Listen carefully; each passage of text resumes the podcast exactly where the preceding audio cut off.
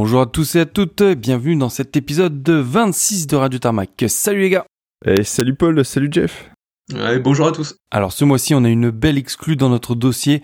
On a eu du mal à obtenir cette interview, mais on est vraiment très fiers de pouvoir la présenter. Et ouais Paul, hein, ça fait presque 9 mois, 9 mois qu'on négocie et on a enfin réussi à décrocher l'interview d'un commandant de la gendarmerie du transport aérien, donc c'est vraiment pas mal.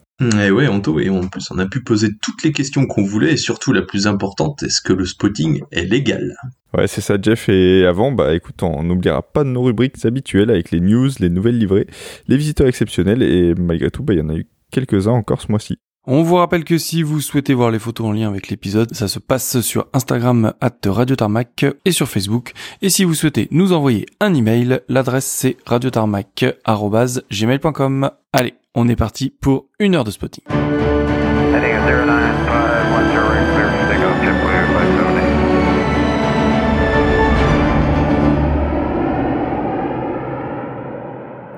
Allez, c'est moi qui commence cette news puisque le Royaume-Uni a l'ambition de se doter de sa propre capacité de lancement de satellites, mais avec une méthode différente hein, des classiques fusées, on va dire.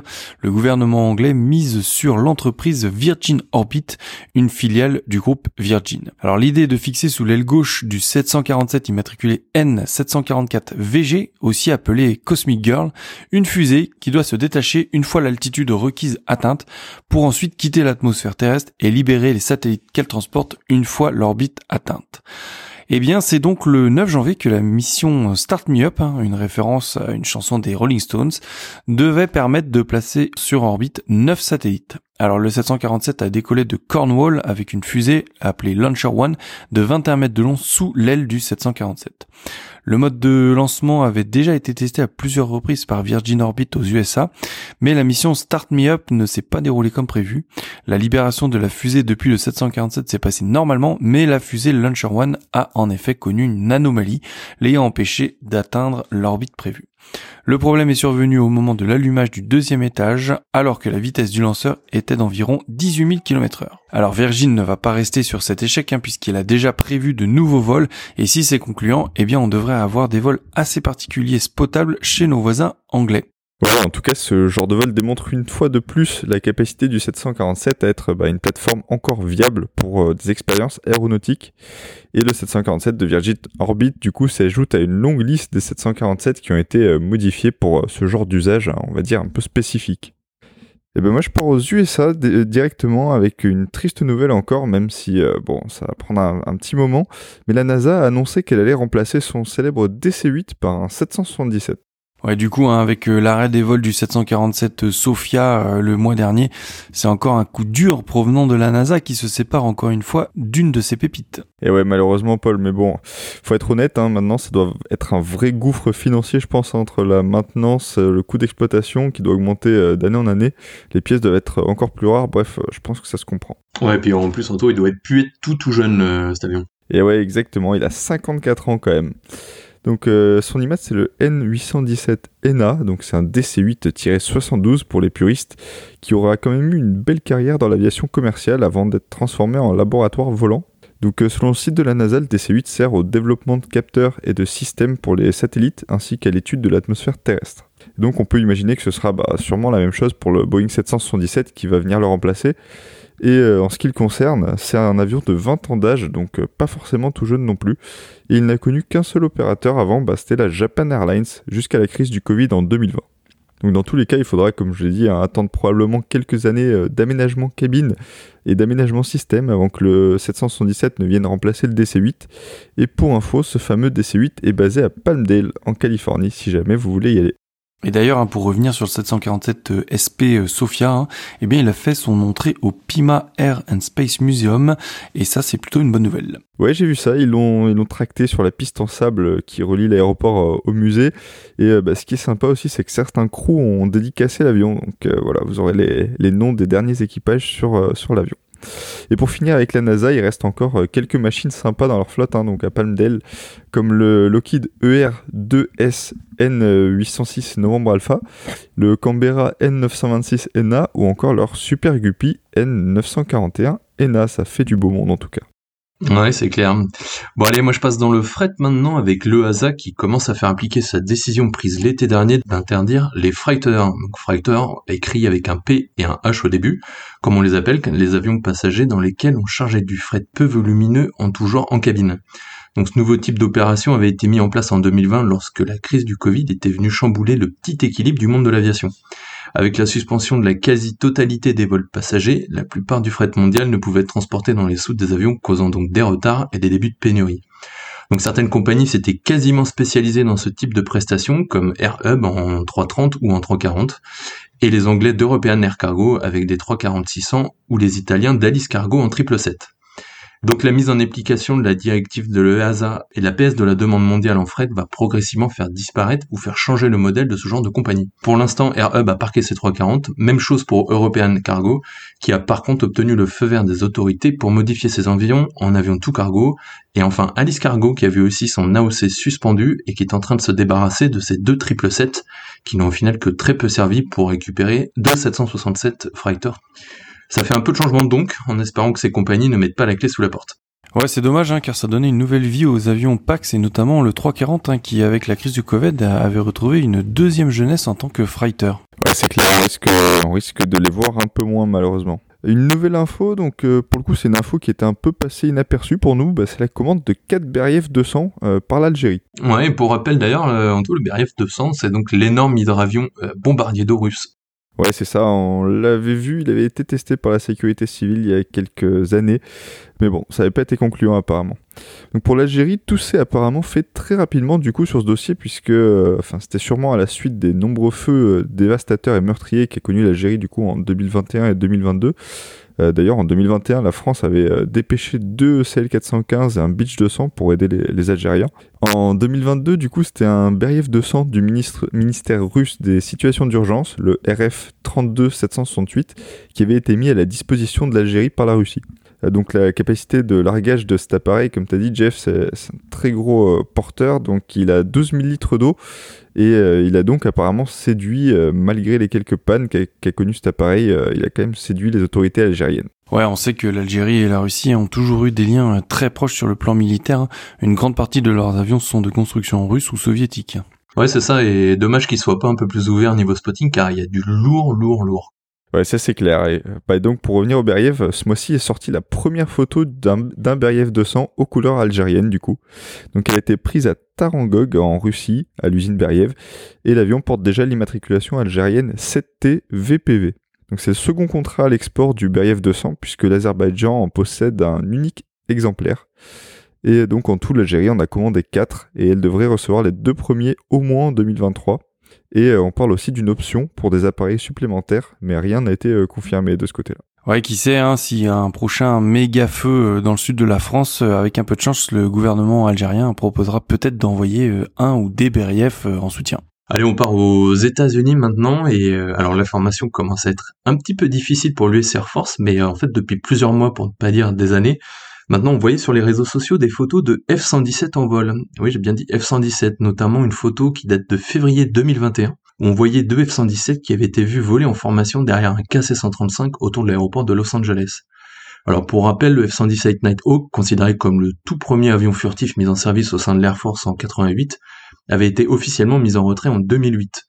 Alors l'ensemble de la flotte avait alors été envoyé au sein du Tonopah Test Range, appelé aussi Zone 52, situé à une centaine de kilomètres de la fameuse, de la fameuse zone 51 de Groom Lake. Alors c'est une installation donc tout aussi secrète et sécurisée qui permet d'éviter tout risque d'espionnage et aussi donc aux avions d'être stockés dans des conditions optimales. Sauf que récemment le gouvernement a passé un appel d'offres pour la maintenance et la logistique de l'ensemble de la flotte stockée à Tonopah pour une durée d'environ 10 ans à partir de 2024.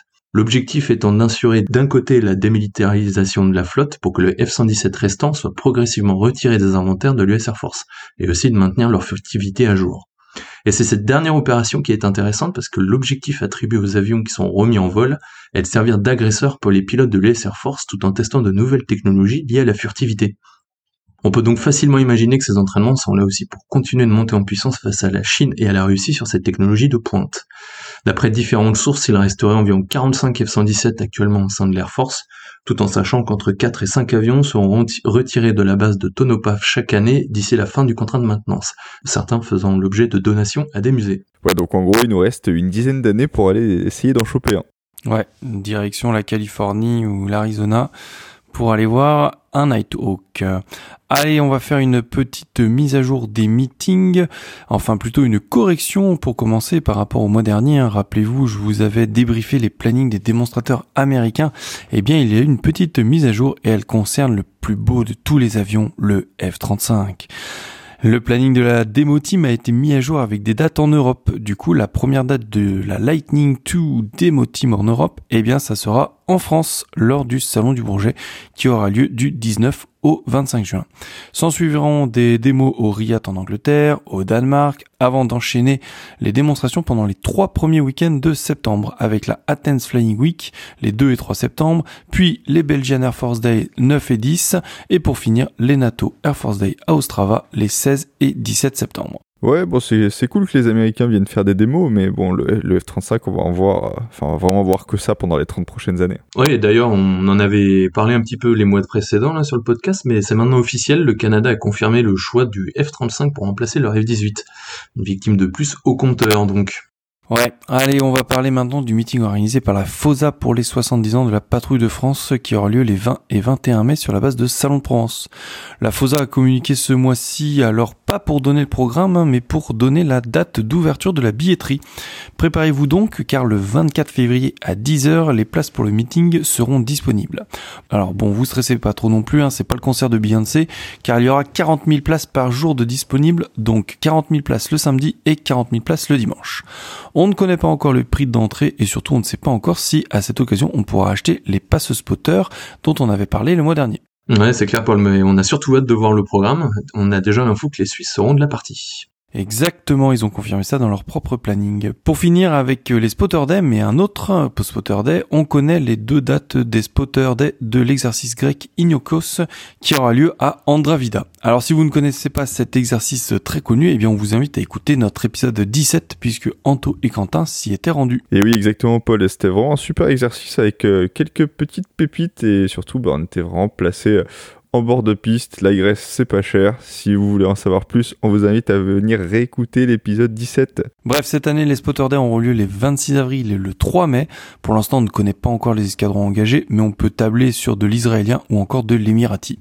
Ouais, et on sait quand même que le régiment de chasse Normandie-Yémen sera présent à l'exercice vu qu'il commence à pas mal nous teaser avec des patchs par-ci par-là. En tout cas, de mon côté, je regarde pour y aller car il y a du gros matos à choper, notamment chez les Grecs, et ça me donne envie. Ouais, euh, par contre, on vous rappelle que spotter en Grèce est normalement illégal, enfin en tout cas pour les avions militaires, et vous pouvez avoir de gros problèmes, donc privilégiez euh, les exercices militaires avec des spotter day si vous voulez euh, cocher du matos grec sans avoir de soucis. Ah, D'ailleurs, faudra qu'on en parle tous les deux, euh, Paul, si tu veux y aller. D'accord. Allez, on enchaîne avec la, la rubrique début d'exploitation et on part en Turquie maintenant euh, avec la mise en service du tout premier 777-300ER e de la compagnie turque Mavigok. L'appareil immatriculé TC-MGG est entré en service via un contrat de leasing début janvier et va opérer ses vols depuis la base d'Antalya. Équipé en configuration 520 sièges, incluant uniquement 7 sièges business, l'appareil est peint en couleur classique de la compagnie, c'est-à-dire un fuselage blanc avec l'inscription du site Go Turkey, alors Turquie en turc, hein, en bleu et le logo de la compagnie sur la queue qui représente un cœur peint pour moitié en rouge et bleu. L'appareil est programmé dans un premier temps sur des destinations telles que la République dominicaine, le Mexique et la Thaïlande. On part ensuite aux États-Unis avec la mise en service d'un Cessna C408 Sky Courier par Mountain Air Cargo. Voilà, c'est bizarre ça. Pourquoi tu nous parles de cette compagnie, la Mountain Air Cargo? Ah bah écoute Paul, c'est une petite compagnie basée à Denver en Caroline du Nord spécialisée dans le cargo express et la maintenance sur la côte ouest des États-Unis et les Caraïbes. Elle exploite une flotte d'une cinquantaine d'avions, dont des ATR 42, des 72, des Cessna 208S et maintenant donc des 408S. L'exploitation des Sky Couriers sera faite en fait pour le compte de FedEx. L'avion est donc pas en couleur de l'opérateur de fret. FedEx est d'ailleurs le client de lancement des Sky Couriers après l'accord passé en 2017 avec Textron Aviation, la compagnie mère de Cessna. Ils exploiteront à terme une flotte de 100 avions de ce type. On enchaîne ensuite avec le, et on retourne en Europe avec la mise en service de la compagnie ukrainienne Supernova Airlines. Une nouvelle compagnie cargo ukrainienne, hein, c'est toujours une bonne nouvelle. Ça sent bon les avions rares. Ouais, c'est ça. Et en fait, elle appartient au groupe ukrainien de poste et de messagerie express Nova Pochta, et dont les bureaux sont basés à Kiev. La compagnie souhaite opérer ses premiers vols printemps de cette année.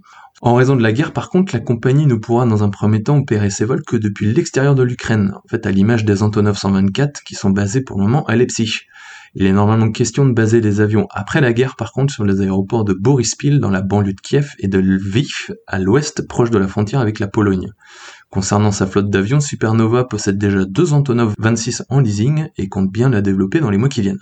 Ouais, j'ai hâte de voir ça. En tout cas, j'espère vraiment que ça, qu'ils vont venir en tout cas dans l'ouest de l'Europe et euh, bah, qu'on pourra avoir de l'Antonov 26 parce que vraiment ça se fait rare. Et en parlant de fin, bah écoute, on va partir sur les fins d'exploitation maintenant. On reste en Europe de l'Est avec la fin des Dash 8 Lot. Euh, donc c'était tout début 2023, le 1er janvier précisément. Ils étaient euh, toujours exploités sous une livrée Eurolot, donc avec un E rouge sur la dérive, alors que la filiale n'existe plus depuis 2015 quand même. Donc le dernier vol des Dash 8 Lot a été effectué par le SPEQL sur le vol Hello 3836 entre Gdansk au nord de la Pologne et la capitale Varsovie. Et en tout, Lot aura exploité jusqu'à 12 Dash 8 Q400 sur ses destinations court courrier depuis 2013. Donc qui était la date d'entrée en flotte du type. Ils seront euh, du coup remplacés par les 42 Embraer 170 et Embraer 190 que possède la compagnie polonaise. Maintenant, on part aux États-Unis avec euh, FedEx qui avait annoncé, et ben, du coup, c'est arrivé. Les MD-10 ont été retirés de la flotte du transporteur américain le 31 décembre. Donc après les A310 en 2020, FedEx vient de nouveau de retirer un type d'avion qui est assez emblématique, puisque le MD-10 est une version modernisée du DC-10. Ouais, c'est surtout un nouveau pas vers la disparition des tri-réacteurs. Ouais, c'est vrai, Paul. Après, par contre, pour les tri-réacteurs, on n'y est pas encore. Pour le DC-10, c'est sûr, mais en ce qui concerne euh, les MD10, en tout cas, ça va être beaucoup plus compliqué d'en voir puisqu'il reste plus que celui de la compagnie bolivienne TAP Cargo en exploitation réellement commerciale. Et pour l'IMAT, c'est le CP2791 qui vole régulièrement sur Miami. Ouais, et sinon, il y a aussi les 4 MD10 de Ten Tanker aux États-Unis et aussi le MD10 de Orbis, le fameux hôpital volant. Ouais, voilà, hors fret, il y a aussi ceux-là, mais euh, leurs opérations sont vraiment particulières. Et euh, au passage, d'ailleurs, celui d'Orbis c'est aussi un MD10F de FedEx qui avait été euh, donné à l'association il y a quelques années. Donc au total, le géant du fret aura opéré jusqu'à 82 MD10F, donc soit en version MD10-10 retiré en 2021, soit en version MD10-30 donc. En ce qui concerne les tri-réacteurs, FedEx continue tout de même d'opérer 58 MD11 et pour l'instant il prévoit pas de les retirer. Le retrait des MD-10 sera compensé du coup au sein de la flotte par l'arrivée des nouveaux 767-300F dans leur flotte. On part en Belgique ensuite avec euh, Twifly Belgium qui a officiellement retiré son dernier 767-300ER et qui termine donc la transition vers une flotte long courrier uniquement composée de 787. Donc j'ai bien précisé officiellement puisque le OOJNL, donc le dernier 767, n'avait plus volé depuis novembre déjà et il a depuis tout début 2023 été transféré vers Twifly Netherlands où il vole désormais en PHOYJ. Donc tous les 767 de toutes les filiales du groupe euh, TUI donc devrait être retiré d'ici la fin de l'année, donc il faut en profiter. Et dernière chose pour les retraits, celui d'un appareil euh, rare, par contre c'est dans du militaire, il s'agit d'un Mirage 2000C de la DGA, et c'est le Mirage 2000 qui porte le numéro 2. Donc les chanceux qui étaient présents à la cérémonie de retrait du Mirage 2000C à Orange avaient pu l'observer de plus près. C'était euh, donc le dernier Mirage 2000C en service en France, et il a posé ses roues une dernière fois à Orange, justement, où il devrait finir sur une stèle. Décidément, ça bouge pas mal côté DG après le retrait des Falcon 20 que l'on avait évoqué le mois dernier. C'est ça, allez, on arrête sur les news, mais bon, on aurait pu vous parler des Allemands qui ont annulé leur commande de F-18 Growler. Emirates qui renvoie son A380 à Nice à partir du mois de juin et Delta qui ouvre un Nice-Atlanta pour l'été. L'Espagne va remplacer ses P3 Orion dont vous avez parlé le mois dernier par 4 C295 MPA Persuader. Le 5 millième Black Hawk a été livré, le prototype du Falcon 8X Archange a volé et l'US Air Force envisage de lancer un programme d'avions ravitailleurs furtifs. Allez, on passe tout de suite aux nouvelles livrées. Et on commence ces nouvelles livrées par euh, la Turquie et Turkish Airlines. Donc euh, la nouvelle déco à noter sur le TC JNM, donc qui est un A330-300. La déco a été faite euh, puisque Turkish Airlines est partenaire de la Champions League et que la finale 2023 aura lieu à Istanbul. Donc pour la déco, elle est assez simple, vue de loin, on dirait que ça ressemble qu'à un gros carré bleu. Ouais, c'est vrai que t'as plutôt intérêt à te rapprocher pour voir les détails. Ouais, c'est ça, Paul. Et quand tu te rapproches, en fait, dans ce carré bleu, il y a plusieurs étoiles qui sont bah, assez stylisées, qui sont donc celles de la Ligue des Champions, avec un petit sticker Champions League. Les réacteurs ont aussi été peints avec le même bleu et le même sticker. Une autre déco, et là on passe sur du militaire, et c'est la première déco qui est sortie pour les 100 ans de l'armée de l'air italienne. Ouais, d'ailleurs, hein, on vous rappelle qu'un événement aura lieu mi-juin sur la base de Practica di Mare, près de Rome. Ouais, et on parle même du retour en vol d'un Fiat G91 pour l'événement. Ouais, ça, si ça se confirme, ce sera vraiment euh, l'événement de l'année, je pense. Mm. Et surtout qu'en suivant la page du euh, Starfighter norvégien, on a vu qu'ils sont vraiment très très actifs ces temps-ci. Donc, euh, je me dis que peut-être il y a une chance de le voir là-bas aussi. Donc, pour revenir sur la déco, bah, c'est pas sur le genre d'avion qui nous fait rêver, on va dire, hein, puisque c'est sur un Marchetti S208, qui est un avion d'apprentissage de l'armée de l'air italienne. Euh, qui ressemble un peu à un PA28. Mais bon, la déco, en tout cas, je la trouve vraiment super belle. Alors sur la photo, par contre, j'ai pas réussi à lire euh, les images des deux avions, puisque oui, il y a deux avions qui ont été peints avec la même déco. Mais en tout cas, on a les couleurs du drapeau italien à chaque bout d'aile, un aigle sur le fuselage, le haut de l'appareil et la dérive qui sont peints en bleu, et sur le dessus, on distingue une silhouette d'avion qui est probablement un F-35. On peut aussi lire les inscriptions 1923-2023 sur les ailes et le fuselage, qui marqueront donc les 100 ans de l'armée de l'air italienne. À mon avis, connaissant les Italiens, ils vont peindre plusieurs machines spécialement pour l'occasion, donc on va surveiller ça. Allez, on continue maintenant avec la compagnie Comlux qui a dévoilé une nouvelle livrée sur son 787-8 Dreamliner. Alors l'avion immatriculé P4 787 a été repeint en soutien aux protestations du peuple iranien contre le port du voile. On y voit trois messages principaux le long du fuselage noir sur fond blanc. No woman should be forced to cover her head. No woman should be killed for not covering her head. Et no man should be hanged for saying this. Ces inscriptions sont en référence à la mort de la jeune iranienne Massa Amini, tuée après avoir été arrêtée par la police des mœurs pour port du voile inapproprié, et à la condamnation du joueur de football iranien Amir Nasser Azadani à 26 ans de prison pour avoir exprimé son soutien à ce mouvement. Alors le visage de ces deux personnes ont été peints sur chacune des faces de la queue de l'appareil en leur hommage. L'avion a été vu à New York, à Phoenix ou encore à Paris ou à Zurich. Ouais, une livrée extrêmement politique et très engagée de la part de Comlux. Allez, moi j'enchaîne du coup, on part en Espagne maintenant avec la compagnie Emirates qui a dévoilé la nouvelle livrée sur un de ses 380 dans le cadre de son partenariat avec le club de football du Real Madrid. L'avion immatriculé A6EVI emmenait les joueurs de Madrid en fait à Riyad en Arabie Saoudite pour le compte d'un match de Coupe d'Espagne contre Valence. La livrée qui est prévue de rester sur l'avion pour une durée de 5 mois reprend le logo du club madrilène à l'avant du fuselage à côté du logo Emirates et un sticker de 7 joueurs de l'équipe à l'arrière. On finit cette rubrique avec un petit clin d'œil plutôt sympa d'ailleurs apporté par Boeing dans le cadre de la livraison du tout dernier 747-800 sorti des usines de Seattle le mois dernier. Le constructeur a posé un sticker à l'effigie de Joe Sutter au niveau du cockpit juste en dessous du nom de l'appareil aux couleurs de l'entreprise de logistique Kuehne+Nagel qui est opérée par le géant américain Atlas Group. Alors pour ceux qui ne le sauraient pas, Joe Sutter est considéré comme le père des 747 après avoir été ingénieur en chef du design des 747 au sein de Boeing. Joe Sutter est décédé le 30 août 2016 à l'âge de 95 ans. Alors merci Jeff euh, pour cette euh, dernière euh, livrée. On va passer tout de suite à nos visiteurs exotiques.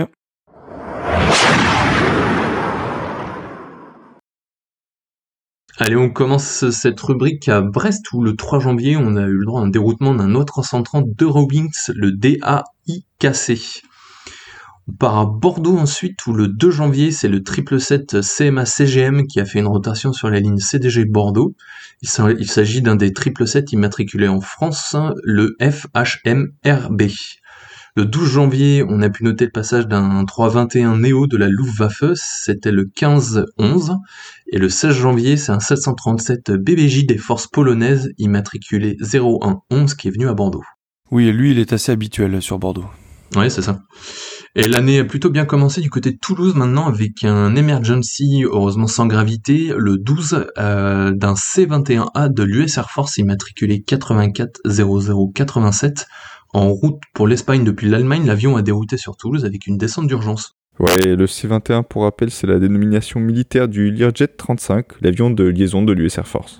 Ouais, c'est ça, Il a été rejoint le lendemain, en fait, par un C-130 de l'US Air Force immatriculé, lui, 99 14 32, afin de dépanner le Learjet.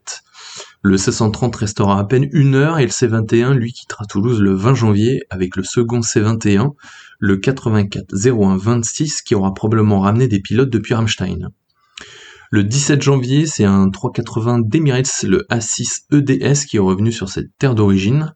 Et le 20, ensuite, en plus du départ des C21, il y a eu sur Toulouse un 737 de la force aérienne colombienne, mais pas le blanc et bleu classique dédié au transport VIP que l'on voit souvent. Il s'agissait du FAC 1219, un 737 700 couleur grise de ton. Il est arrivé sous une belle lumière et clairement c'est un des beaux visiteurs du mois. Il repartira le lendemain matin pour un stop fuel sur Tenerife avant d'entrer en Colombie. Ouais, Jeff, il était vraiment beau ce 737 euh, colombien et je suis pas mécontent de l'avoir eu. Petit vénard. ouais, je continue moi avec euh, le 13, je passe à Nîmes où il y a eu un A330 euh, le VP CSV donc qui portait encore les couleurs rouges de Air Asia X qui a fait deux vols d'essai. Sur Marseille ensuite, où il commence 2023 sur les chapeaux de roue, avec la venue le 2 janvier d'un Grumman C2 Greyhound, donc c'était le 16-21-55, qui est arrivé tout droit du porte-avions américain USS George Bush. Trois jours plus tard, le 5, c'est l'Antonov 124 UR 82008 qui est venu dormir à Marignane. Le 11 janvier, il y a eu la visite de l'A330 CSTRH, donc qui est opéré par Orbest Airlines, avec euh, l'ancienne, enfin c'était un appareil qui était euh, avant, euh, qui portait une livrée Coreos, et donc il a fait un nice stop sur la plateforme, mais malheureusement l'avion avait perdu ses stickers quelques jours avant. Et l'avion reviendra aussi le 13. Toujours le 11, on a également eu en night stop un Bell 412 immatriculé H2-33 de l'armée de l'air slovène. Le 12 janvier, on a pu noter la présence sur la plateforme marseillaise d'un C40 Clipper de l'US Navy, donc c'était le 16 58 35. Le 14 janvier, c'est un très rare C130J sans son, ou Samson, ça dépend, c'est selon, immatriculé 669 des forces aériennes israéliennes. Le 15 janvier, c'est un superbe KZ de la Royal Air Force of Oman, donc le 901 qui a rendu vite au spotter marseillais, lui aussi commence à se faire euh, assez fréquent sur Marseille, et il est reparti sur Séville ensuite. Gros gros mois militaire pour Marseille. Hein. Ouais, c'est vrai. Hein. En ce moment, le trafic sur Marseille, c'est vraiment pas mal. Et il y a eu un 319 hongrois aussi, dont on parle pas trop parce qu'il est, il commence à devenir régulier. Sur Nice, ensuite, le 5 janvier, il y a eu Falcon 7X de la Belgian Air Force, le haut FAE, qui est arrivé de Rome. Le 13 janvier, ensuite, il y a eu le passage d'un A400M de l'armée de l'air belge. C'était le CT-04. Le 11, puis le 17, c'est la venue d'un Antonov 124 euh, d'ADB. Euh, c'était le UR 82072, donc il amenait et ramenait ensuite du matériel euh, pour des lancements spatiaux depuis Kourou en Guyane. Il y a aussi eu un A321 de la German Air Force le 18 janvier, et là il s'agissait d'un des avions à la déco blanche, le 1504. Donc lui c'est pas courant de le voir en, en touch et surtout sur Nice. Et pour finir, le 26 janvier, il y a eu un C-130 des Émirats Arabes Unis, le 12-16, et à l'heure où on enregistre, il y est toujours. Allez, moi je vais passer à Lyon le 9 janvier où on a pu noter la visite d'un rare Gulfstream 450 immatriculé HZ MS4C du Saudi Arabia Aeromedical Evacuation. Il est arrivé de Riyad et le même jour, c'est aussi un G4 qui est passé par Lyon. C'est le 4 case 888, le Gulfstream de l'Azerbaïdjan dans sa magnifique livrée bleue. Il arrivait et il est reparti sur Bakou. Ouais, alors lui, c'est vraiment une pépite et cette déco, je l'adore. Le 22, Qatar Cargo a changé son classique 777 par le 747-8 A7 BGB. Et on reste sur du 747 et sur des pays du Golfe puisque le 24 c'est le 747 A6 GGP qui est venu sur Lyon. Ce 747 des Émirats est notamment spécialisé dans le transport de chevaux. On part sur Paris, on va commencer à Vatry qui a eu la visite le 18 janvier du L39 Albatros immatriculé LX STN. Charles de Gaulle qui commence le 2 janvier avec le posé de l'A330 9H Léon L-E-O-N de Air Airlines et qui est en déco Corendon. Il est en provenance de Dakar. Le 11, c'est le 787 P4 787 de Comlux dont on vous a parlé dans les nouvelles livrées qui est venu dormir. Le 16, arrivé du 747 400 N 263 SG de Atlas Air en provenance de Détroit. Ce vol était opéré pour la NBA qui amenait l'équipe des Pistons de Détroit pour un match contre les Chicago Bulls à Bercy et il est reparti le 20. Ouais, d'ailleurs, il y a un joueur qui visiblement n'aime pas voyagé avec ses coéquipiers puisque Magic Johnson est venu avec son magnifique et vieux Gulfstream G3 immatriculé N32MJ. Alors il n'est pas magnifique grâce à sa livrée toute blanche, mais surtout au modèle d'appareil qui se fait très rare, notamment équipé de vieux moteurs Rolls-Royce Space 511-8 qui sont eux-mêmes équipés de silencieux. Ouais, c'est un avion qu'on voyait régulièrement à une époque, hein, tous les étés quasiment à Nice. Allez, on continue le 16, toujours sur CDG. C'est une première venue en France et en Europe, je pense même, du 777 immatriculé B2079 de Central Airlines, la compagnie cargo chinoise, sur une rotation entre Paris et Shenzhen. Ouais, alors ce T7, par contre, qu'est-ce qu'il est magnifique. Ouais, c'est vraiment une belle machine. Pour finir le 16, on a aussi eu l'A340 immatriculé 9H BIG de RX Charter. Et on passe directement au 24 où c'est un 330 de Lufthansa, le DAIKL, qui a fait une petite rotation sur CDG. On bascule sur Orly le 9 janvier, c'est le premier ministre japonais qui a rendu visite aux Parisiens accompagné de ses deux 777 immatriculés 9112 et 9111 et ils sont tous les deux repartis le lendemain. On bascule sur Strasbourg parce qu'on parle pas souvent de Strasbourg. Et bien ce mois-ci, ils ont eu la visite du G450 de l'armée de l'air suédoise, le 102004, qui a fait une rotation depuis Stockholm et c'était le 19 janvier. Balmulhouse maintenant qui a fait une belle moisson ce mois-ci qui comme GVA a bénéficié du forum de Davos pour accueillir quelques stars. Le 16 ils ont eu le 787 HZ HM3. Le lendemain le 17 c'est le fameux 777 VP qui est arrivé d'Arabie Saoudite. Et le 20, c'est le 757 BBG VP BBE qui a fait des tests. Quant au 777 P4 HHH, il est reparti sur Dubaï.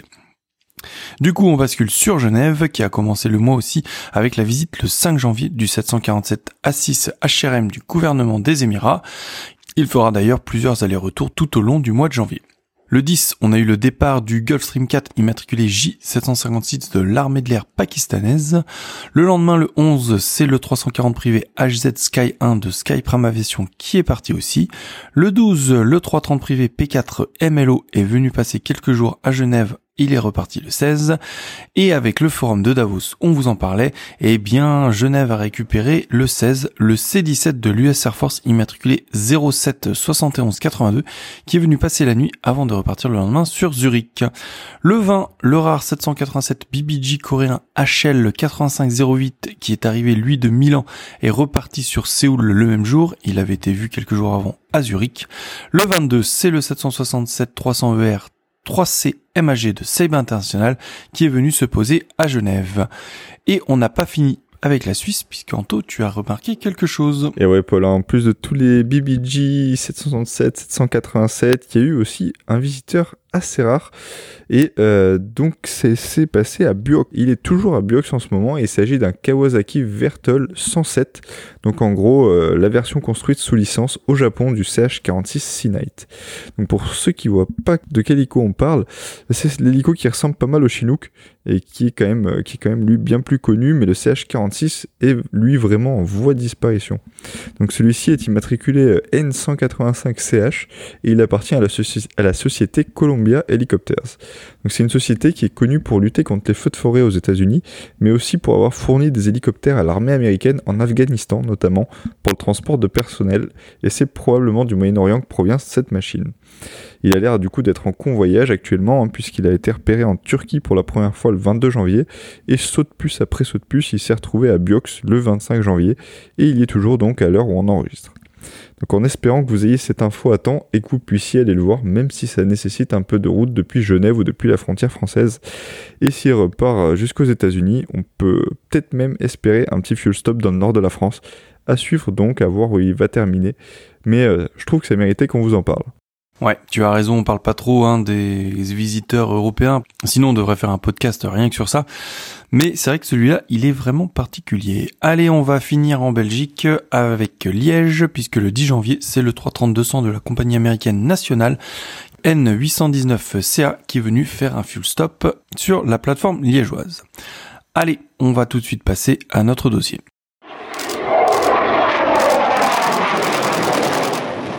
Et alors ce mois-ci, on vous a réservé pour notre rubrique dossier une petite interview assez particulière qu'a eu la chance de faire d'ailleurs euh, Paul, faut le souligner, à Toulouse au sein de la gendarmerie. Paul, bah, c'est à toi de jouer. Exactement, hein, j'ai eu le droit euh, de visiter et de passer une journée avec euh, la GTA de l'aéroport de Toulouse et des poids interviewer le commandant Perraube, qui a répondu à toutes mes questions et nous allons donc vous faire écouter tout cela. Avant toute chose, évidemment, je tiens à remercier l'ensemble du personnel de la GTA de Toulouse qui a été fort accueillant et qui m'ont permis de faire eh bien un petit tour euh, à l'intérieur de l'aéroport en mode VIP. J'ai pu visiter euh, l'aéroport de Toulouse dans une voiture de gendarme. C'était bien la première fois que je montais dans une voiture de gendarme. Donc vraiment, c'était super top. Merci encore à eux et on vous laisse découvrir cette interview. Alors, euh, nous sommes au sein de la gendarmerie du transport aérien de Toulouse où le commandant Perraube nous a invités pour parler justement un peu de la relation gendarmerie-spotter et surtout la mise en place de Spotter Alert qui vient d'être mis en place sur Toulouse. Euh, mon commandant, merci de nous recevoir et bienvenue sur Radio Tarmac. Bonjour, merci à vous. Alors on va commencer euh, tout de suite avant de parler un peu euh, spotting. Bah, est-ce que vous pouvez nous rappeler ou même nous présenter les rôles de la gendarmerie du transport aérien sur un aéroport? Oui, bien sûr. Donc la gendarmerie des transports aériens est présente sur les gros ensembles aéroportuaires commerciaux. Son rôle, il est d'être, d'assurer cinq missions principales qui sont la sûreté, la protection même des aéroports sur le plan au plan défense du terme, hein. La sécurité qui est celle de la lutte contre les accidents au sol ou dans les airs, mais également la coopération internationale puisque le monde aérien est soumis à ces règles internationales. Et puis parce que nous restons des gendarmes, nous avons ce tronc commun qui fait partie de nos missions, que sont la police judiciaire et le renseignement. Donc tout ça en fait plutôt en lien avec l'aéroport. Ça veut dire que les gendarmes qui travaillent au sein de la brigade sont familiers de l'aérien. Oui, absolument. Alors, on ne vient pas chez nous par hasard. Un gendarme qui vient en gendarmerie des transports aériens, il sait qu'il va servir dans une gendarmerie spécialisée. On est un tout petit service, un petit, un corps, on appelle ça un corps, de gendarmerie qui comporte 1000 gendarmes sur tout le territoire national. On représente seulement 1% de la gendarmerie au total. Alors, euh, vous avez euh, pour devise euh, l'aviation pour passion, la sécurité et la sûreté pour mission. Je trouve que ça résume assez bien, justement, votre état d'esprit. Oui, absolument. Donc, vous l'avez bien compris dans cette devise. Les deux termes principaux, c'est sécurité et sûreté, qui sont le cœur de notre métier, mais également le terme de passion. Parce que oui, on ne vient pas chez nous par hasard, un gendarme ne peut pas quitter une école de gendarmerie, une formation initiale, et intégrer directement une gendarmerie spécialisée des transports aériens. Il va falloir qu'il se forme dans le droit commun de la gendarmerie des territoires, pour ensuite se spécialiser, ici dans l'aérien. Un gendarme qui vient chez nous dans l'aérien, il montre déjà une appétence pour ce qu'il vole. Donc souvent, les profils qui viennent nous voir, qui deviennent gendarmes euh, de la GTA, ce sont des gendarmes qui ont déjà la qualification de pilote, ou à défaut, à minima, ils ont le BIA. Euh, c'est des télépilotes de drone. C'est des gens qui déjà s'intéressent à l'aérien. Parce que justement, on est un milieu de professionnels passionnés par ce métier. On va remettre un peu euh, les choses à plat et les choses au clair, puisqu'on a la chance d'être avec vous. Alors, qu'est-ce qui vous différencie de la police aux frontières et de la douane? Alors la douane est une, administration euh, particulière hein, qui relève du ministère des Finances notamment. Ses missions sont propres, elles sont essentiellement commerciales et puis les infractions qui vont avec. Ce qui nous différencie de la PAF, ben finalement dans la protection, sécurité, sûreté, pas grand-chose, si ce n'est un, une répartition des secteurs. La PAF, elle, elle va être compétente sur le côté ville. Le côté ville, c'est tout le cheminement aéroportuaire jusqu'à ce que vous passiez des contrôles, jusqu'à ce que vous arriviez en zone internationale. Et la GTA, elle, elle va être compétente sur tout l'intérieur d'un aéroport, le cœur de l'aéroport, le côté piste. Les missions sont essentiellement les mêmes dans le sens où dans les deux cas, on fait de la sûreté, dans les deux cas on fait de la sécurité, dans les deux cas on fait de la lutte contre le terrorisme. Particularité pour la PAF, elle va avoir une composante étrangère en situation irrégulière, avec immigration irrégulière, que nous on fera pas forcément. En revanche, nous, GTA, on va rayonner sur tout l'intérieur d'un territoire et pas simplement un aéroport, puisqu'on va être leader sur les accidents aériens. Dès lors qu'il y a une machine, un appareil qui tombe, on est en capacité d'investiguer euh, sur le plan judiciaire sur les causes de l'accident. On est à la brigade de Toulouse, ça veut dire que vous, vous gérez uniquement l'aéroport de Toulouse Alors, les... le fonctionnement d'une de la gendarmerie, c'est un peu comme les poupées russes, il y a toujours des entités qui englobent d'autres entités. Je suis le responsable de l'entité qu'on appelle compagnie. Une compagnie, pour nous, ça correspond à une région administrative. Donc la compagnie de Toulouse, c'est la compagnie qui a dans son assiette territoriale toute l'Occitanie. À l'intérieur, il y a la brigade de Toulouse, la brigade de Montpellier, la brigade de Perpignan et la brigade de Tarbes. Alors vous nous avez dit là que vous intervenez euh, entre guillemets uniquement à l'intérieur de l'aéroport. Ça veut dire que euh, ce n'est pas votre domaine de compétence d'aller à l'extérieur de l'aéroport, c'est-à-dire qu'on prend un cas concret, vous ne pouvez pas aller contrôler des spotters qui sont en train de faire des photos. Alors ça va être la particularité. Il y a la règle. La règle, c'est un côté ville, un côté piste. Le côté ville, la PAF. Le côté piste, la, la GTA. À cette règle, il faut comprendre qu'on est dans un petit milieu de passionnés, celui de l'aérien, et dans ce petit milieu, on est dans un monde de réseaux, de partenaires. Ce qui veut dire que nous, dans nos process pour défendre un aéroport, son intérieur, il faut bien qu'on comprenne un petit peu les situations qui se passent à l'extérieur, quitte à devancer les menaces. Donc dans nos pratiques, on a développé un concept qui s'appelle la défense en profondeur, et qui nous autorise donc à sortir en zone voisine aéroportuaire pour savoir ce qui s'y passe. Et donc notamment contrôler à la, rencontre des spotters euh, en zone côté ville. Du coup, mettons les pieds dans le plat directement. Est-ce que spotter, c'est interdit? Est-ce qu'on peut répondre une bonne fois pour toutes à cette question? Et si c'est interdit, eh bien qu'est-ce qu'on risque? Alors c'est une vieille question, effectivement, qui est un cœur de sujet. Spotter n'est pas interdit. Spotter, c'est simplement prendre des photos depuis la voie publique comme on pourrait prendre d'autres photos sur des domaines autres que l'aérien. On fait ce qu'on veut sur la voie publique. La seule limite, c'est le respect de la vie privée. Il n'y a pas euh, de réglementation et d'infraction spécifique au spotting. En revanche, il y a une réglementation générale qu'on appelle le droit commun, qui est celui du code pénal, et qui interdit aux personnes de, de, s'affranchir des règles du, du respect de la vie privée. Donc, pour parler concrètement, quelqu'un qui se met en bordure d'un aéroport et qui prend des photos en avion est légitime à le faire. Il n'y a pas d'infraction là-dedans. La chose qui lui sera reprochée, c'est si avec ses photos, il les diffuse, s'il les déroute, s'il porte atteinte avec à la vie privée de la personne ou de l'entité qu'il a pris en photo, alors à ce moment-là, il pourrait être poursuivi. Mais en soi, capter des images et les garder pour soi, c'est autorisé. On a beaucoup parlé de la vie privée, qui est une limite à la liberté de spotter. Il y en a une deuxième qui est tout aussi importante, c'est le droit à l'image. Il n'y a pas d'interdiction de spotter. En revanche, la limite, c'est de ne pas porter atteinte à l'image d'une entreprise, d'une personne dont vous allez prendre la photographie. Alors ça prend une résonance toute particulière ici à Toulouse, et effectivement je prêche ici pour, pour ma paroisse en Occitanie, puisqu'on a des constructeurs d'avions qui développent des politiques d'essai en vol, qui vont avoir peut-être des, euh, des appareils qui, dont ils ne veulent pas forcément communiquer dessus, du moins qu'ils veulent garder la main sur cette communication.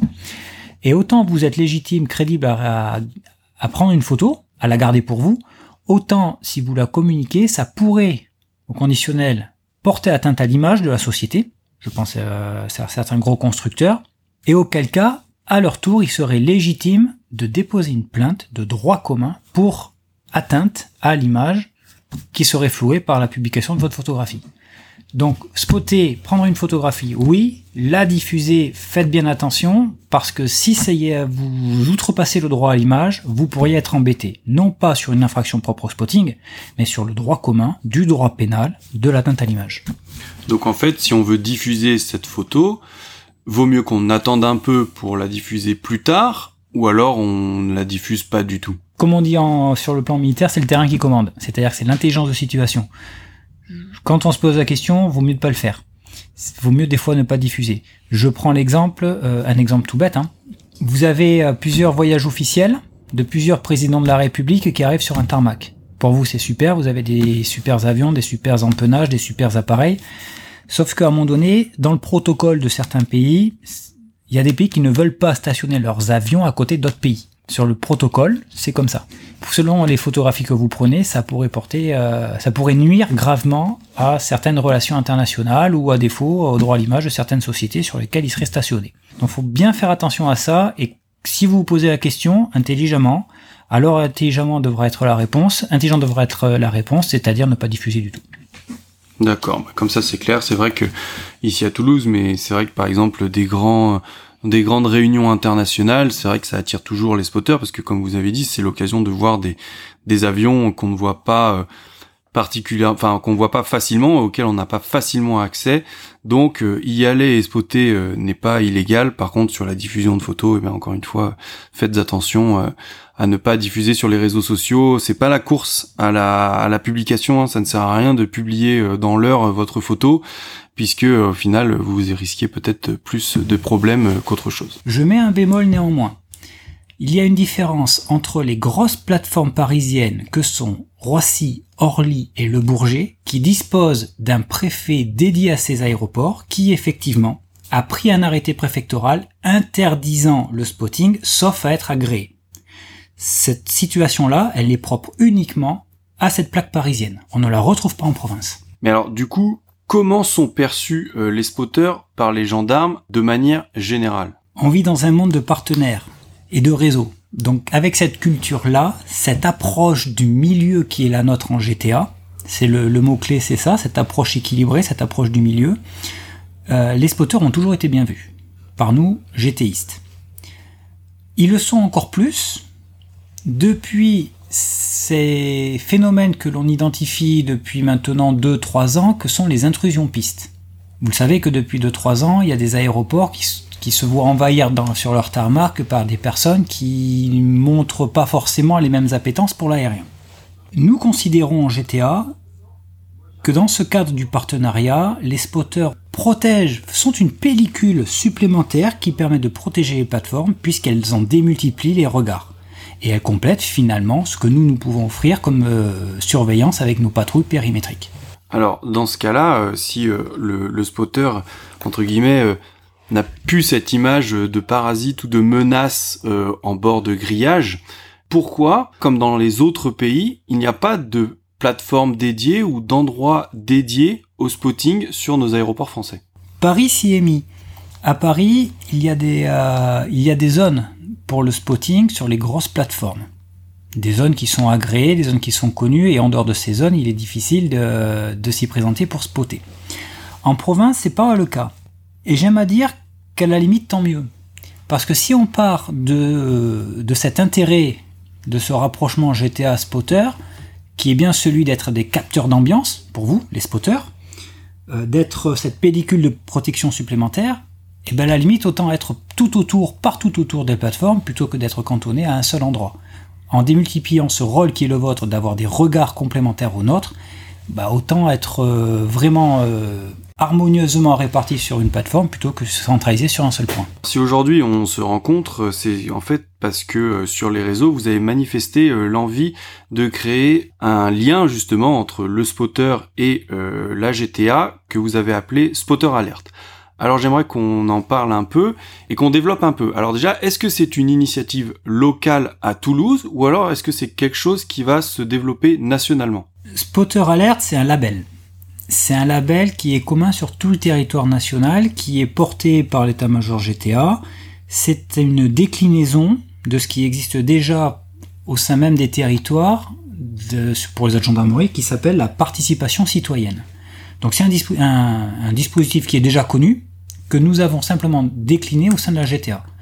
Et cette déclinaison, elle est harmonieusement répartie sur tout le territoire. Donc elle est portée encore une fois à Paris par l'état-major. À Toulouse, nous avons essayé euh, d'entrer un peu plus sur, euh, sur la démarche. Donc on a, on a essayé d'être acteur dans ce dispositif-là. Mais effectivement, c'est quelque chose qui est normé c'est quelque chose qui fait l'objet d'un protocole qui est signé au sein de la, gendarme, de la direction de la gendarmerie euh, nationale. Donc ça veut dire que là, pour l'instant, euh, ça semble être mis en place, bah, notamment à Toulouse. On sait aussi qu'à Nantes, c'est en train de bien se, euh, se développer. On peut donc s'attendre à ce que les autres plateformes et les autres brigades de GTA développent le même concept, c'est-à-dire à Lyon, à Nice par exemple. Le cadre est donné, et le cadre il est pour tout le monde pareil. Après, effectivement, Rome se fait pas en un jour. Euh, le cadre, c'est celui du partenariat, donc il faut convaincre les partenaires, il faut des signataires, il faut que les exploitants aéroportuaires soient dans la boucle, puisque eux aussi ils sont co-signataires, ils sont partenaires. effectivement, ça, ça prendra du temps pour qu'on avance tous d'un même pied en, même temps. Ce qui n'empêchera pas de prendre des initiatives locales et notamment euh, ces animations de discours et de dialogue comme on le fait là. Donc Spotter Alert, on est vraiment dans l'idée de créer, comme vous dites, un partenariat, un lien entre la communauté euh, spotter et euh, les autorités de gendarmerie. Mais qu'est-ce que concrètement Spotter Alert? Alors Spotter Alert, c'est concrètement, c'est une coquille. C'est un dispositif, c'est une coquille, c'est un cadre. C'est un partenariat, c'est-à-dire que c'est une charte, une charte qualité qui nous engage dans, des bonnes pratiques. Ces bonnes pratiques, c'est quoi? C'est associer la communauté des spotters que vous êtes avec notre communauté de GTA autour d'un système, d'un écosystème cohérent. Celui des amateurs, des amoureux de l'aéronautique. Spotter Alert, c'est quoi? C'est faciliter un lien, le lien entre nous, faciliter la communication. C'est promouvoir les prises de contact physiques. Plutôt que de, passer les uns devant les autres, c'est pouvoir rentrer en contact, se connaître, se tracer et faire remonter les informations utiles. Euh, un spotter qui identifierait quelque chose qui, ne, qui lui semble étrange, et eh bien plutôt que de garder la, la situation pour lui, c'est de bénéficier d'un point de contact, d'un réflexe, et je pense que c'est ça le, le mot-clé, c'est le réflexe que l'on doit chacun avoir pour pouvoir avoir nos points de contact, pour établir des ponts, des liens entre nous, et faciliter, fluidifier ces communications ni plus ni moins, c'est le terme, spotter alert, c'est un levier de communication. Du coup, qu'attendez-vous d'un spotter qui serait membre de Spotter Alert? Alors, j'attends trois choses. La première des choses, c'est qu'il soit respectueux de son environnement. Donc, euh, respectueux de son environnement, ça veut dire que quand il est en train de pratiquer son spotting, il préserve l'environnement et ne dégrade pas ce qu'il peut y avoir autour de lui. Dégrader, c'est laisser des détritus. Dégrader, c'est avec une échelle euh, affaisser un grillage. C'est avec un objectif écarter le grillage pour pouvoir mieux disposer de ses photos. Ce que, ça, c'est ce que j'attends en premier. Ce que j'attendrai en premier euh, des spotters, c'est qu'ils puissent avoir ce réflexe de contacter la GTA dès lors qu'il identifie quelque chose qui lui paraîtrait suspect. Qu'est-ce qui pourrait paraître suspect? On parlait des intrusions piste tout à l'heure. Donc effectivement, ce qui peut se passer dans un voisinage aéroportuaire, s'il voit des rassemblements de personnes, des banderoles, des, euh, des échelles, ça peut alerter et ce serait intéressant qu'il puisse nous passer directement et spontanément l'information. Une menace sur quelque chose qui peut avoir un lien avec l'accidentologie aérienne. C'est autant d'informations qui nous seraient utiles de connaître. Après, ce que je souhaiterais aussi que, que le spotter, dans son art, puisse comprendre, c'est que a des, il nous faut nous inscrire dans des relations nominales. Au détour d'une patrouille, on s'arrête, on discute, on échange, on partage. Mais il faut comprendre qu'il y a des, dans le biorhythme de chaque, de la vie d'une GTA, de la vie d'une plateforme aéronautique, il peut y avoir des séquences où effectivement on ait besoin de confidentialité.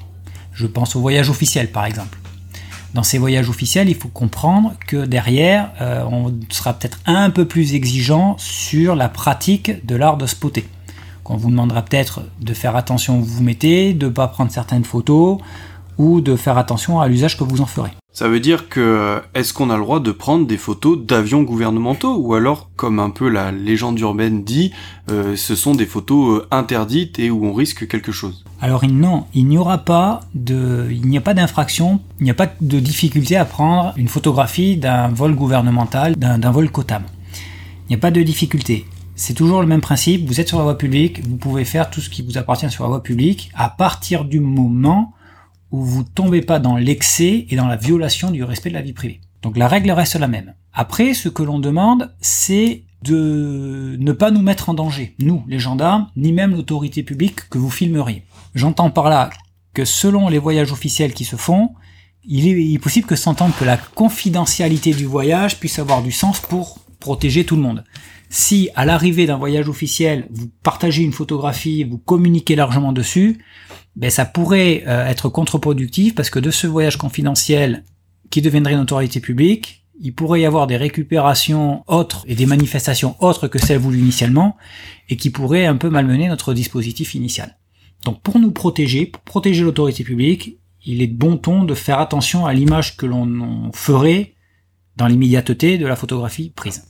Dans cette différence de biorhythme, oui, bien sûr, quand on est sur des composantes particulières comme un voyage officiel, par exemple, ou d'autres thématiques, il se peut que nos exigences soient différentes. Un spotter qui spot sur une bulle de protection que l'on organiserait pour un voyage officiel, pour un dispositif opérationnel, pourrait, en mode nominal, passer inaperçu sur une bulle de protection ou un dispositif particulier pourrait polluer une manœuvre. Auquel cas, il faut avoir conscience que si on vient vous voir et qu'on vous demande de bouger, si on vous demande de changer de position, si on vous demande quelque chose de particulier, jouez le jeu. Si on le fait, c'est parce que ça correspond à un vrai besoin. Et le besoin, c'est quoi? C'est de garantir l'efficacité de la bulle de protection que l'on pourrait mettre en place. Donc vous êtes témoin, on peut faire des photos d'avions gouvernementaux à partir du moment où on respecte les règles et on ne fait pas n'importe quoi avec les photos. Alors revenons un peu sur euh, Spotter Alert.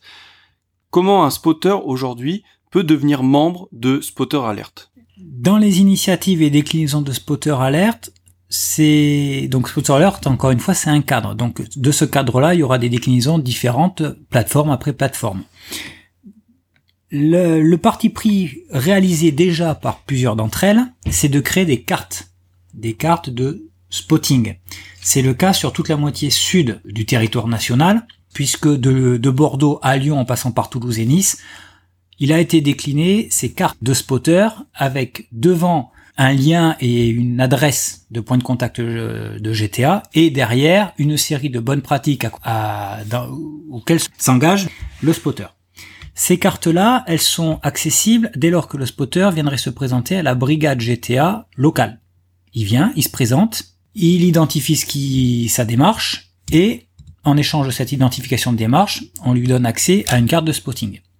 Attention, il n'est pas question de recenser un fichier propre de spotter. C'est pas l'objet. L'objet, c'est pas de tracer l'identité et remonter sur des générations, des générations. L'idée, c'est simplement d'axer sur une relation intuitive personnée, de connaissance et de lien de confiance, surtout entre le gendarme et le spotter. Et ce lien de confiance est matérialisé par une carte qui n'est pas nominative, mais qui, donnera simplement, qui matérialisera ce lien de confiance entre GTA et spotter. Attention, cette carte et ce, le fait de rentrer membre de Spotter Alert n'ouvre droit à aucun droit, justement. C'est pas parce que vous faites partie de Spotter Alert que vous aurez des, des droits particuliers. C'est pas parce que vous êtes membre de Spotter Alert que vous aurez la possibilité d'aller sur le côté piste, d'avoir des différentes prestations. C'est pas le cas du tout. C'est simplement pour entretenir ce lien de confiance et pouvoir se reconnaître dans ce lien de confiance simplement. Justement, euh, dans ces demandes qui sont faites et parce que ça n'ouvre aucun droit, ne surtout pas croire que le fait d'être détenteur d'une carte spotter alerte n'ouvre droit à être une sorte de supplétif de la gendarmerie, de la GTA. En aucun cas, un spotter n'est invité à s'engager lui-même de sa personne pour intervenir sur une situation qu'il jugerait non conforme. Vous n'êtes pas des shérifs, vous n'êtes pas habilité pour intervenir, vous ne disposez d'aucune prérogative de force publique, donc un spotter qui rencontrerait une situation pas normale, son objectif, son rôle, sa mission, c'est de contacter la GTA. Ce n'est surtout pas d'intervenir. Sinon, vous vous mettriez en danger. Oui, et on peut aussi euh, faire des actions euh, illégales euh, en voulant intervenir, en voulant bien faire. Donc, on insiste bien sur cette chose-là. Euh, si vous avez une situation que vous trouvez anormale, votre rôle, hein, on insiste bien là-dessus, c'est juste de prévenir la GTA. Du coup, la question, et puis aussi peut-être un peu euh, la peur, c'est que si il faut avoir une carte et se déclarer en GTA pour euh, spotter, est-ce que il faut absolument avoir une carte pour spotter? C'est-à-dire que moi, par exemple, je ne suis pas spotter toulousain. Si j'ai envie de venir passer un week-end faire des photos à Toulouse, est-ce que je dois absolument avoir cette carte pour spotter? Ou alors, je peux spotter normalement, c'est juste un dispositif vraiment pour les spotters locaux Ce, sera le deuxième élément de, de langage. Vous n'avez pas besoin de... La carte de spotter, ce n'est pas une carte d'accréditation. Loin de là. C'est juste une matérialisation d'un lien de confiance. Vous pouvez très bien prendre des photos autour d'un aéroport, quel qu'il soit, sans bénéficier d'une carte, et vous seriez légitime à le faire. Le seul bémol, c'est toujours ces trois plateformes parisiennes, euh, Roissy, Orly et Le Bourget, qui, elles, par contre, nécessitent pour spotter une accréditation particulière, qui est nominative. Du coup, quand on arrive sur une plateforme qui n'est pas euh, la nôtre, parce qu'on est en spotting trip, est-ce qu'il est bon d'aller venir se déclarer à la GTA, ou alors ce n'est pas quelque chose euh, d'utile? C'est conseillé, ce n'est pas une obligation. Spotter est une pratique libre de toute contrainte. Il n'est pas obligatoire de venir se déclarer. Il est toujours intéressant d'entretenir des liens. Donc c'est toujours, nous on appréciera toujours euh, de, vous, de vous accueillir. En revanche, ce qu'il est obligatoire, c'est de bénéficier d'une carte d'identité. Parce que quand un gendarme, une patrouille de gendarmerie passerait pour vous contrôler, il sera beaucoup plus euh, facile et fluide de procéder à ce contrôle avec une pièce d'identité que si vous n'en aviez pas. Alors du coup, euh, je, dérive un peu euh, sur le côté gendarmerie. Donc on a bien compris. Et merci de tous vos éclaircissements parce que c'est vrai que il y a beaucoup de zones d'ombre et beaucoup de de préjugés de part et d'autre. Et on voit bien que vous vous efforcez vous à Toulouse et puis donc euh, dans les autres aéroports à créer ce lien avec la communauté pour justement euh, produire ce dispositif en fait euh, d'alerte un peu comme les voisins vigilants mais si on a des spotters nous qui souhaiteraient par exemple s'engager dans la gendarmerie, par exemple en tant que réserviste, mais qui aimeraient faire de la gendarmerie du transport aérien. Est-ce que la gendarmerie du transport aérien possède des réservistes?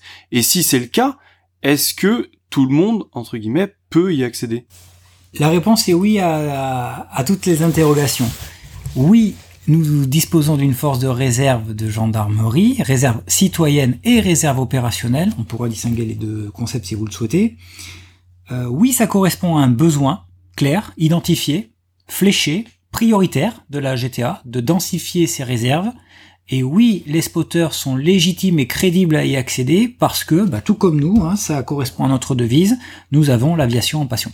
Mais ça veut dire que quelqu'un qui souhaiterait rejoindre la réserve de la gendarmerie, est-ce qu'il est sûr d'aller en GTA ou alors est-ce qu'il doit faire de la réserve pendant X années dans une brigade pas du tout en lien à l'aérien ou est-ce que s'il s'engage euh, dès son premier jour, il sera euh, au sein de la GTA Dès son premier jour, il sera à la GTA. Voilà comment ça va se passer un spotter, quelqu'un qui voudrait rentrer réserviste GTA.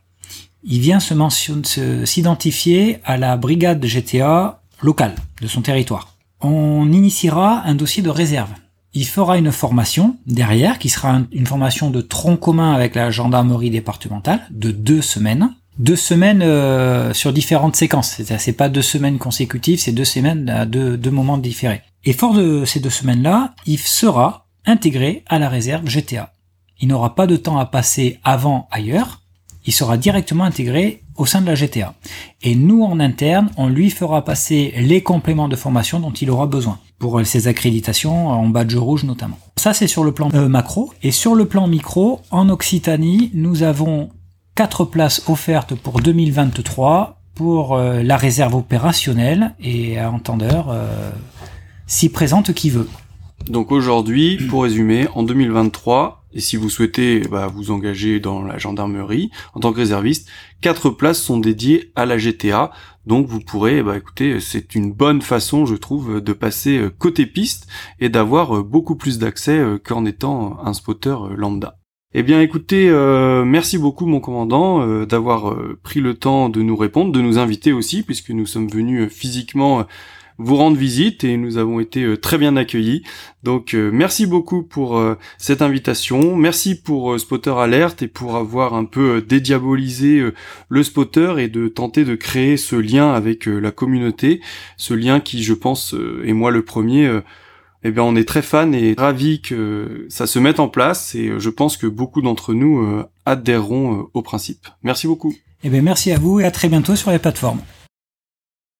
Et voilà donc vous avez tous les renseignements que vous avez eu de la part de la GTA. On a été directement chercher à la source les informations.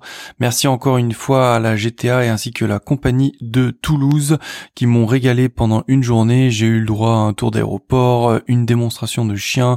Bref, vraiment une super journée. Et donc si vous êtes euh, intéressé pour rejoindre Spotter Alert, eh bien n'hésitez pas à aller euh, sonner aux portes des GTA, ils se feront une joie de vous renseigner. Allez, on passe tout de suite à nos coups de cœur.